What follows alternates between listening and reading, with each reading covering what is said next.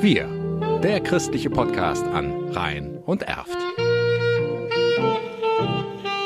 Mit Bernd Hamer. Um Garten, Natur und ökologische Landwirtschaft geht es am Samstag in zwei Wochen in Pulheim-Stommeln. Und das auf ganz besondere Art und Weise, denn eingeladen wird zu Literatur am Feld. Wir hatten im letzten Jahr eine Pilotveranstaltung oben im Mein Gemüsegärtchen, ein wunderbares Setting am Feld. Und weil das so ein großer Erfolg war, haben wir gesagt, in diesem Jahr gibt es das auf jeden Fall wieder. Anne Sieberts ist in der Bücherei Stommeln für die Öffentlichkeitsarbeit zuständig und kann deshalb sehr gut erklären, was Literatur am Feld genau ist. Also wir haben elf Vorleserinnen und die haben einfach Spaß am Lesen. Wir suchen Texte aus und die präsentieren die dann. Wobei das dann keine halbstündigen Lesungen sein werden. Wir steigen immer ein mit einem kleinen Gedicht. Dann kommt so ein Text von ein, zwei Minuten, je nachdem, was sich so eignet.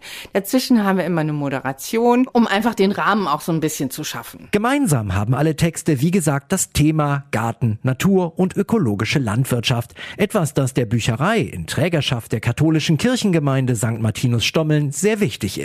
Es geht auch natürlich so ein bisschen um den Schöpfungsaspekt, die Natur mal in den Vordergrund zu stellen. Und es gibt unglaublich schöne Literatur, die sich mit dem Thema Anlegen eines Gartens und auch manchmal die Fallstricke eines Gartens beschäftigen. Unterbrochen wird die Veranstaltung von einer Kaffee- und Kuchenpause inklusive einem kleinen, aber feinen Büchermarkt, verspricht die Büchereileiterin Annette Göhler. Wir wären keine gute Bibliothek, wenn wir keine guten Bücher hätten. Und wir haben sehr schöne Bücher, die wirklich Garten als Thema haben. Also wie ziehe ich die Pflanze hoch, aber auch in Romanform. Und da werden wir eine schöne Zusammenstellung machen. Rund zwei Stunden sind am 10. September ab 16 Uhr für Literatur am Feld veranschlagt, was aber nicht bedeutet, dass man am Kirchtalsweg zwei Stunden stehen muss, verspricht Anne Sieberts. Wir besorgen Stühle oder Bänke und bauen eine kleine Publikumsrunde auf. Man hat den Blick auf die Vorleser und hinter den Vorlesern ist dieses wunderbare Feld von der Solavi Mein Gemüsegärtchen, das natürlich im beginnenden Herbst in allen bunten Farben schon leuchtet. Weitere Infos gibt es auf bücherei-stommeln.de.